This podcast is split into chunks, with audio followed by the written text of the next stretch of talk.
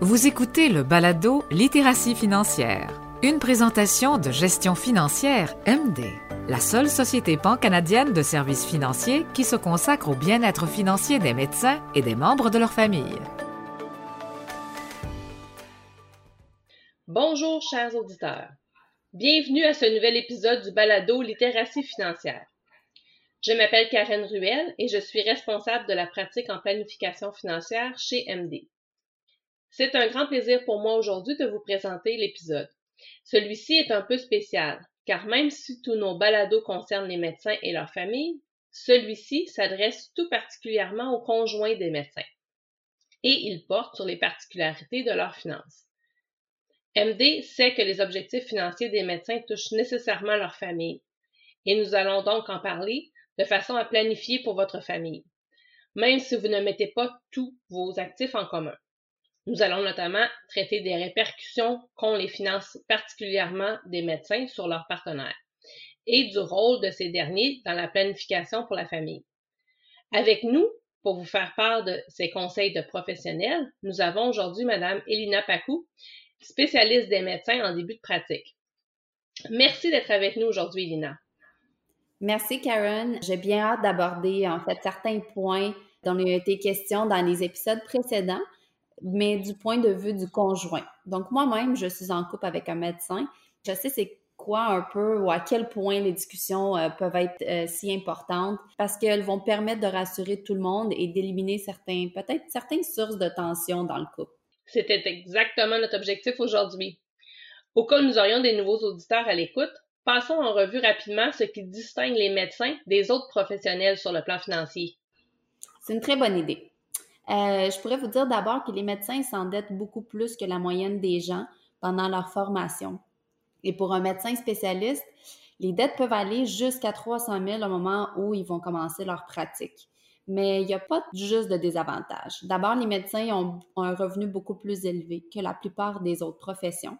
Et les taux d'intérêt sur les dettes, en général, sont souvent très faibles. Il y a une combinaison de ces deux facteurs qui facilite un peu le remboursement et ça va laisser une certaine marge de manœuvre pour faire de l'épargne, en fait, pour les objectifs euh, personnels du couple ou de la famille. Donc, l'objectif principal comme la retraite? Exactement, ça peut être un des objectifs. Et en fait, comme les médecins doivent habituellement financer eux-mêmes leur retraite, ils doivent commencer à épargner assez tôt, je te dirais, souvent au moment où ils commencent de rembourser même leurs dettes. Un partenaire qui a un régime de retraite de l'employeur avec son employeur, ça peut jouer un, rôle très important à cette étape. On va revenir un peu plus tard. Euh, il y a aussi des différentes dépenses associées lorsqu'on veut fonder un cabinet ou même se constituer en société. On va mettre ça un peu euh, de côté pour l'instant. Euh, donc, euh, ce qu'il faut retenir, c'est que le parcours financier de médecin n'a rien d'ordinaire et que c'est quand même important de ne pas perdre le fil. En qualité de conjoint, cela peut vous toucher directement. Donc, la dette de votre conjoint peut aussi avoir une incidence sur votre capacité d'emprunt pour d'autres biens ménagers. Donc, vous pourriez être nommé actionnaire d'une société et dans de nombreux cas, en fait, euh, dans la plupart des cas, vous serez chargé de pas mal gérer tout l'aspect de cette partie-là de vos finances. Et c'est un peu aussi ce qui nous a poussé à choisir le sujet de cet épisode. Nous allons prouver que vous n'êtes pas seul, vous donner quelques conseils utiles et vous expliquer ce que nous pouvons faire avec vous. Nous travaillons chaque jour avec des conjoints et médecins et même si le médecin en question n'est pas encore client. C'est bien vrai. J'aime ta façon d'imaginer ça comme un parcours. Est-ce que tu pourrais nous présenter les étapes d'un parcours typique d'un médecin puis nous expliquer c'est quoi le rôle du conjoint qu'il va avoir à chacune des étapes? Certainement. Je crois que le meilleur point de départ, c'est vraiment la formation. Ça comprend les années d'université, ça comprend la résidence euh, et dans certains cas, le fellowship. C'est pendant la formation que votre partenaire dépendra le plus, en fait, de vous malgré une combinaison des prêts étudiants, des différents produits de crédit, il ne sera probablement pas capable de couvrir l'ensemble de ses dépenses, et même s'il gagne un salaire à la résidence. Cela signifie qu'à défaut d'emprunter, vous devez probablement vous occuper aussi des frais de subsistance ou ce qu'on appelle les, frais qui vont avec le, niveau de vie, euh, les dépenses du ménage euh, et même de l'épargne vous-même En fait, certains conjoints qui ont des revenus plus élevés paient les frais de scolarité de leur partenaire pendant ces années d'études et il y en a d'autres qui préfèrent euh, peut-être cloisonner leurs dettes et leurs biens. Il n'y a pas de bonne ou mauvaise réponse. Chaque option présente des inconvénients et des avantages. Donc, tout est une question de préférence et ce qu'il faut garder en tête, c'est vraiment l'état matrimonial. La situation n'est pas la même pour les couples mariés que pour les conjoints de fait. Et je m'explique. Une fois que votre conjoint aura terminé sa formation, constaterez rapidement une augmentation du revenu de votre ménage, mais pas nécessairement une augmentation des liquidités euh, qui seront à votre disposition. Donc, il est possible qu'une grande partie des fonds soient détenus au sein d'une société euh, et utilisés pour les dépenses professionnelles ou destinés à rembourser les dettes. Et n'oubliez pas, les médecins n'ont pas des congés payés. Alors, s'ils partent en vacances ou en congé parental, ça va être toujours à leurs frais. On rajoute en plus le remboursement des dettes. Ça fait pas mal de trucs à prendre en considération lorsqu'on on regarde les finances en couple. Alors, en moyenne, les médecins passent les huit premières années de leur carrière juste à rembourser leurs dettes d'études. Et il faut prévoir certaines dépenses professionnelles associées à la fondation de son propre cabinet de médecine. Donc, à fur et à mesure que les revenus de votre conjoint augmentent, vous devriez redistribuer les responsabilités et redéterminer qui tire le plus d'avantages de chaque programme auquel vous avez accès. Par exemple, la personne qui a le revenu le plus élevé peut assumer une plus grande partie des dépenses de la famille pour que l'autre puisse mettre euh, euh, plus d'argent en épargne pour les objectifs que vous avez ensemble, pour les objectifs communs. Donc, il existe aussi ce qu'on appelle le fractionnement du revenu qui est un, mécanisme potentiellement très avantageux sur le plan fiscal. Je sais que ça fait beaucoup d'informations. J'espère que je ne vous ai pas perdu. Donc, euh, restez un peu plus avec moi pour la suite. Donc, une fois que votre conjoint a remboursé une grande partie de ses dettes, vous pourrez affecter une plus grande partie de vos revenus au placement et à l'épargne. Comme je le disais, le taux d'intérêt sur la dette de votre partenaire est probablement très faible. Donc, il est préférable de ne pas attendre d'avoir tout remboursé avant de commencer à mettre de l'argent de côté pour le futur et encore plus pour la retraite. Nous savons que toutes ces responsabilités peuvent être un fardeau pour vous, surtout si elles se rajoutent à vos propres obligations financières. Donc, c'est pourquoi je vous recommanderais fortement de faire appel à un conseiller financier. Effectivement, nos conseillers financiers chez MD sont des spécialistes pour les médecins et sont bien au courant du rôle du conjoint dans le ménage. Ils vont pouvoir vous aider justement à déterminer comment gérer la situation, justement comme tu parlais des taux d'intérêt, euh, qu'est-ce qui vaut la peine d'épargner par rapport à payer ses dettes. Ils nous aident à regrouper nos avoirs ou non. Ils vont être là pour vraiment nous guider dans cette situation-là. Exactement, Karen. Les conseillers MD, honnêtement, ce sont des experts dans la matière qui peuvent vous offrir d'excellents conseils, même si vous n'êtes pas médecin vous-même. Donc, ils peuvent vous informer, vous aider à naviguer vos finances afin que euh, vous atteignez vos objectifs personnels et euh, les objectifs que vous partagez, bien sûr, avec votre partenaire. N'oubliez pas que votre conseiller est à vos côtés à chaque étape du processus et si votre situation et vos objectifs changent en cours de route, il suffit juste de les appeler, juste leur donner un coup de fil et vous aider à modifier votre plan pour rester sur la bonne voie. Tu lis bien dans mes pensées. Qu'est-ce que tu dirais à quelqu'un qui hésite à prendre part à l'endettement de son conjoint puis qui préfère garder les finances séparées? Comme je disais tantôt, il n'y a pas de bonne ou de mauvaise réponse. Donc, il n'y a vraiment rien de mal à ça. Si jamais ça nous tente d'avoir nos finances séparées, euh, en fait, ils peuvent avoir même des avantages à ne pas mettre ses biens ou ses dettes en commun. Par exemple, la personne pourrait choisir d'investir dans un placement rentable plutôt que de rembourser la dette d'études à faible taux d'intérêt de son conjoint. Donc, elle pourrait également cotiser un REER ou même un REER au profit de son conjoint si c'est cette solution qui est la plus avantageuse sur le plan fiscal. Donc, il y a plusieurs raisons de ne pas mettre tout en commun. Pensons par exemple aux impôts, ou à la succession. Euh, par contre, le conjoint doit savoir qu'il y a certains avantages à fusionner les finances du couple. Donc, on pourrait même trouver un avantage à assumer une dette dans les six chiffres. Oui, en effet, je sais que ça paraît un peu euh, bizarre, mais par exemple, si vous voulez augmenter votre pouvoir d'emprunt pour les achats futurs et si vous vivez bien avec l'endettement, évidemment, euh, c'est sûr que ça peut être euh, une, bonne solution pour vous de vous diriger en fait dans cette direction-là. Donc, lorsqu'une institution financière constate que vous êtes capable de respecter vos mensualités minimales et que vos paiements d'intérêt, euh, ainsi que vos paiements d'intérêt, désolé, malgré un, endettement assez important, l'institution financière sera plus motivée à vous accorder d'autres prêts. Ils savent très bien, ils, les institutions financières, savent très bien, ils connaissent bien les finances des médecins et les revenus projetés, ils sont plus disposés en fait à, faire abstraction des, de routes et à continuer à prêter sachant qu'éventuellement, euh, un jour, vous serez en mesure de rembourser toutes ces dettes-là. Ça facilite aussi l'obtention d'un prêt hypothécaire intéressant. C'est bien vrai. Un autre point important sur lequel MD insiste souvent avec nos clients. Vos objectifs personnels sont importants et nous savons comment éviter qu'ils souffrent de votre relation avec un médecin. Mais tout à fait. Une fois de plus, je vous encourage fortement de parler de vos objectifs à un conseiller et demandez-lui de vous aider à planifier, que ce soit sur plan individuel ou en famille, comment vous pouvez atteindre ces objectifs-là. Lorsqu'une famille euh, comprend un médecin, il y a toujours des avantages à être stratégique. C'est sûr que la situation est, un peu plus complexe, mais il existe des options et des solutions conçues spécifiquement pour votre situation. On peut penser que c'est simple et qu'il suffit de mettre de l'argent de côté chaque mois, mais malheureusement, en général, c'est un petit peu plus compliqué que ça, j'imagine. Hein? Oui, en effet, c'est un peu plus compliqué que ça, mais pas quelque chose qu'on peut pas comprendre euh, du premier coup.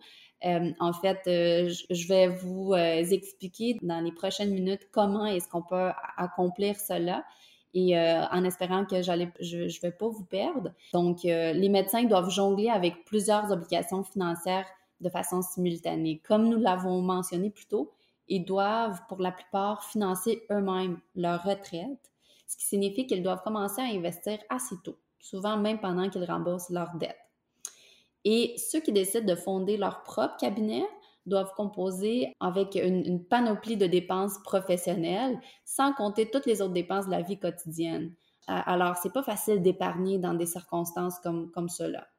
Dans notre expérience, les médecins confient souvent leurs finances personnelles et professionnelles à leurs conjoints. En fait, c'est les conjoints qui finissent souvent par travailler directement pour la société de leur conjoint médecin et euh, en être aussi actionnaire. Cette façon-là de, faire demande beaucoup d'efforts de la part du conjoint qui n'est pas médecin et ne pas sans incidence fiscale, en fait, parce que même s'il s'agit d'une bonne occasion de fractionner les revenus et de planifier conjointement pour la retraite, il peut y avoir certains euh, sujets à prendre en considération. Donc, certains couples gèrent leur argent différemment. Ils vont utiliser le plus gros revenu pour payer la majorité des dépenses ordinaires et le plus petit revenu aux fins d'investissement et d'épargne pour profiter du plus faible taux d'imposition sur les gains. Euh, alors, il existe de nombreuses autres stratégies qui vont faciliter l'épargne, par exemple le REER au profit du conjoint. Euh, c'est quoi la différence entre un REER euh, ordinaire et un REER au conjoint?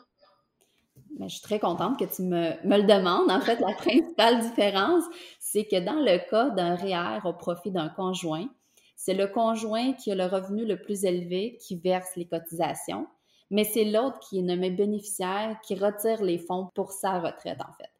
Euh, donc, c'est un, excellent produit pour les médecins parce que ça va faciliter le fractionnement de revenus de retraite et ça va permettre d'aller au-delà de la limite habituelle de 50% du revenu de pension admissible. Et toutes les cotisations versées deviennent aussi la propriété du bénéficiaire. Donc, euh, si le médecin met de l'argent dans le REER de son conjoint, alors les cotisations versées seront vraiment la propriété de son conjoint.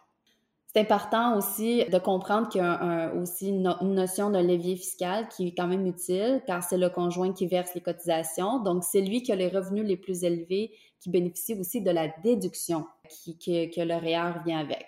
Il y a un avantage immédiat pour faire cette stratégie-là et il y a aussi un autre avantage qui arrive à la retraite qui est un peu plus tard. Donc, si on compare ça à un REER ordinaire, le conjoint au revenu le plus faible est en mesure d'épargner plus que ce qu'il aurait pu cotiser seul. Tandis que le conjoint ayant le revenu le plus élevé, il est en mesure de maintenir son épargne à un niveau assez bas pour éviter les taux d'imposition élevés. En fin de compte, tout le monde a un revenu après impôt plus élevé. Ce qu'il ne faut pas oublier, en fait, c'est les cotisations devient, les cotisations d'un REER proviennent d'un salaire. Donc, si un médecin exerce en société et qu'il se verse de dividendes ou euh, un tout petit salaire, son conjoint non médecin pourrait cotiser un REER de conjoint pour lui. Et je sais que ça fait énormément d'informations dans très peu de temps. Et euh, sûrement les gens qui nous écoutent ont probablement aussi des niveaux différents de compréhension des REER, comment cela fonctionne. Alors, je vous encourage, si vous n'êtes pas habitué avec le langage financier, euh, peut-être de faire appel à un conseiller pour que cette personne-là peut vous expliquer comment ça fonctionne, cette stratégie-là, qui est quand même intéressante et peut être aussi importante à la long terme. Lorsqu'on parle des finances euh, de conjoint ou de famille et qu'on veut atteindre nos objectifs à long terme. Effectivement, c'est une excellente stratégie, puis je dirais que la stratégie que vous pouvez retenir, c'est peut-être d'en discuter avec votre conseiller financier qui va pouvoir vous l'imager puis vous la modéliser dans votre plan de retraite. Ça va vous aider. En parlant de bonne stratégie, est-ce que tu pourrais aussi nous parler de la constitution en société? Parce que c'est un sujet qui est très intéressant pour les médecins? En effet, c'est un sujet extrêmement intéressant et c'est tous des sujets en fait que euh, veux, pas avec un visuel sont beaucoup plus faciles à comprendre. Euh, mais j'espère juste vous donner le goût d'aller euh, d'aller faire des recherches un peu plus poussées après euh, après l'épisode d'aujourd'hui. Donc, on revient un peu à nos moutons de c'est quoi la constitution en société la principale motivation des médecins qui choisissent d'exercer en société, c'est vraiment la possibilité de bénéficier des allègements fiscaux. Option-là n'est pas toujours la meilleure. Il faut savoir choisir le bon moment pour le faire. Donc, avant de se lancer, c'est toujours mieux de parler avec votre conseiller ou un comptable parce que ça peut avoir euh, des frais additionnels à ça. Euh, et ça se peut que c'est pas aussi rentable pour tout le monde. Donc, c'est pas une option qui fit absolument tous les médecins. D'où l'importance de parler avec un conseiller pour regarder votre situation personnelle et pour prendre des décisions réfléchies par rapport à, cette stratégie-là. Effectivement, merci. Oui, ça, c'est important de vérifier si ça s'applique bien à nous. Mais pour, du, du point de vue du conjoint du médecin qui nous écoute, comment la constitution en société fonctionne, c'est quoi son incidence sur leurs affaires personnelles, c'est sûrement important qu'ils comprennent un peu c'est quoi les, les impacts. Oui, en effet. C'est sûr qu'à la base, il faut comprendre c'est quoi la constitution en société et ensuite comprendre en fait c'est quoi le rôle du médecin, c'est quoi le rôle du conjoint là-dedans. Donc, je vais commencer avec le début. J'espère que vous allez tous me suivre. Seuls les médecins en exercice, désolé, qui travaillent à leur compte peuvent se constituer en société. Euh, donc, de cette façon-là, la constitution en société euh, a le statut d'une personne morale. Elle exerce le contrôle de vos activités professionnelles et dont vous êtes employé et actionnaire. Donc, ce mécanisme profite aux médecins. Il permet aussi de conserver leur surplus dans la société où il pourrait être imposé autour des petites entreprises et de maintenir le revenu de leur ménage assez bas pour éviter les plus hauts paliers d'imposition. Je vais intégrer ici un, juste un, exemple rapide si vous gagnez un certain, votre conjoint est médecin et il gagne un certain revenu X, ça peut vouloir la peine de considérer la constitution en société si vous ne dépensez pas au complet en famille ce revenu-là. Donc, c'est important d'en laisser un peu dans, dans, dans, la société en tant que telle. Euh, il y a des désavantages à être nommé aussi euh, actionnaire ou employé de la société de son conjoint médecin. Cela facilite toutefois le fractionnement du revenu, donc le transfert de certains gains vers le conjoint qui gagne moins d'argent pour qu'elle soit imposée à un taux moindre. Donc, comme le succès de cette stratégie repose sur des calculs très précis, encore une fois, il est très, très, très important que vous vous asseyez avec soit euh, un comptable ou votre conseiller financier qui sera en mesure de vous donner une vision globale, en fait, de cette stratégie-là, qui est, encore une fois, très importante. Donc, ce que j'entends, c'est qu'effectivement, ça peut être complexe, mais si on travaille bien avec notre conseiller, on va être bien guidé pour en tirer la meilleure partie pour vraiment que ce soit payant pour euh, la famille. Mais le plus important là-dedans, c'est vraiment de travailler en équipe en tant que couple, si on met nos finances ensemble puis qu'on on travaille à notre objectif commun, la constitution de société peut vraiment nous être utile. Oui, en plein ça. Et je veux dire, travailler en équipe, pas juste pour la constitution de société, pour les finances. Je pense qu'en général, dans la vie, il faut, euh, faire une bonne équipe. Donc, euh, c'est comme dans toute bonne relation, euh, le tout est plus grand que la somme de ses parties. Donc, en matière de planification, les conjoints qui travaillent en équipe ont plus d'options. Donc, deux personnes qui se font confiance euh, ont plus de chances d'atteindre leurs objectifs. Et c'est encore plus vrai lorsqu'on parle des finances où ce que on parle beaucoup aussi de transparence. Bon point. Depuis le début de l'épisode, on parle beaucoup de l'incidence d'une relation avec un médecin sur euh, nos finances, mais on n'a pas abordé les répercussions possibles de ces impacts financiers sur notre relation. Des fois, on n'a pas la même vision des finances. Euh, c'est pas qu'on est des, expertes en relations de couple, mais est-ce que tu as remarqué que certaines sources de conflits qui reviennent plus souvent dans les familles avec un médecin et peut-être des conseils pour avoir des conversations saines à propos de, des finances du couple? Oui, en effet, comme tu le dis, Karen, je suis pas ici pour conseiller quiconque à propos de ton couple.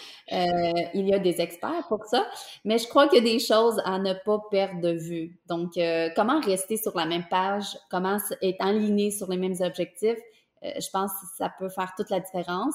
La première chose à se rappeler, c'est l'importance de la communication, qui est primordial dans le couple. En matière de finances, euh, encore une fois, je l'ai mentionné tantôt, c'est la transparence qui est vraiment la clé du succès. Euh, donc, il faut se sentir à l'aise d'aborder peut-être des sujets un peu plus délicats, euh, comme l'endettement, éviter des mauvaises surprises en cours de route ou lorsqu'on a même une situation qui dérape. Un peu plus tôt, on a parlé des conjoints qui mettent pas grand-chose en commun, par exemple, qui ne, qui ne mettent pas en fait euh, leurs finances en commun. Donc, il n'y a rien de mal avec ça. Et après tout, il y a beaucoup de gens qui ont leur propre compte chèque, leur propre carte de crédit, euh, mais il y a une grande différence entre garder les choses séparées et les garder secrètes. Donc, la franchise euh, est d'autant plus importante si vous avez des objectifs communs, comme par exemple, ça peut être l'achat d'une maison, ça peut être votre plan de retraite, et votre partenaire doit savoir si quelque chose menace l'atteinte de ces objectifs-là. Donc, euh, les conjoints ont tous un rôle important à jouer dans les moments où leur partenaire compte sur eux pour assumer leur part de responsabilité financière. Alors, n'oubliez pas que vous êtes en équipe, vous devez faire passer l'atteinte de vos objectifs communs. Donc, tout est une question d'honnêteté avec soi-même, avec son partenaire et avec son conseiller. On ne le dit pas assez souvent, mais c'est très important d'être honnête avec son conseiller aussi. Par exemple, lorsque vous faites un budget, c'est important de donner les, chiffres réels, en fait.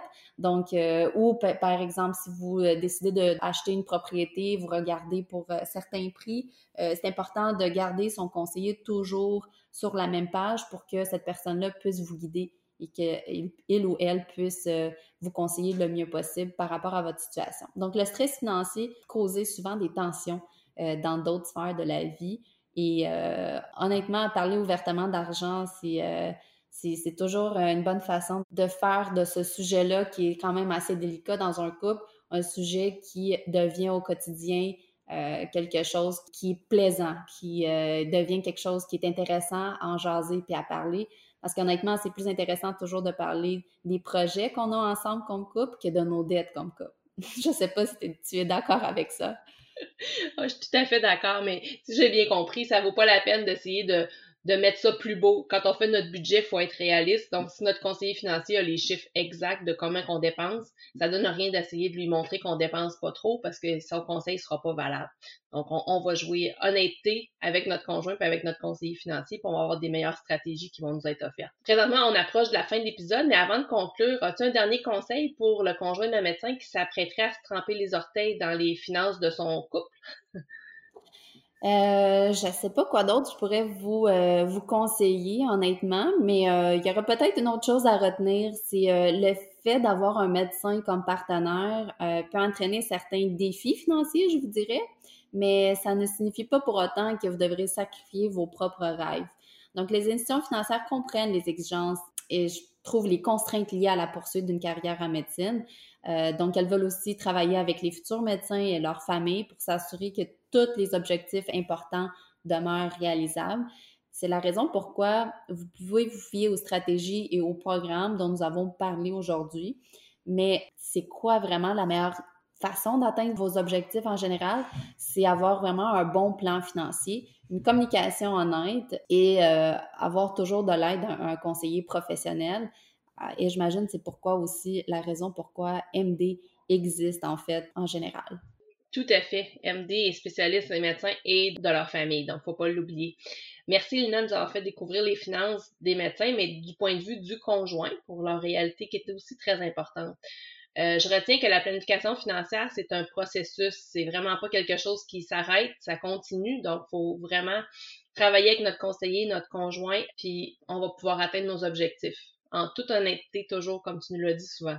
Oui, ben merci beaucoup encore une fois à tous les auditeurs. J'ai vraiment beaucoup de plaisir d'être ici avec vous et euh, j'espère vous avoir euh, pu aider en fait euh, dans quelques choix, même guider dans quelques pensées. Oubliez pas que ça, c'est des situations où le podcast d'aujourd'hui, en fait, ça s'applique vraiment par rapport à ma situation personnelle. Pour vous, ça peut être très différent, mais à la base, il y a des facteurs communs, je pense qu'on vit tous ensemble lorsqu'on est conjoint de médecin. Alors, prenez en considération que vous avez chacun votre propre situation, mais euh, sur, euh, sur une image globale, on peut vivre tous quelques petits morceaux de la même réalité euh, qu'on partage. Merci, Lina. Alors, grand merci à nos auditeurs de nous avoir écoutés aujourd'hui. Et comme nous l'avons dit au début de l'épisode, MD se consacre au bien-être financier des médecins, mais aussi des membres de leur famille. Donc, nous espérons que vous serez des nôtres au prochain épisode qui portera sur la préparation à la retraite, un objectif souvent très commun. Alors, merci et à la prochaine. Vous venez d'écouter le balado Littératie financière, une présentation de gestion financière MD. Pour plus d'informations ou pour trouver un conseiller, visitez le md.ca.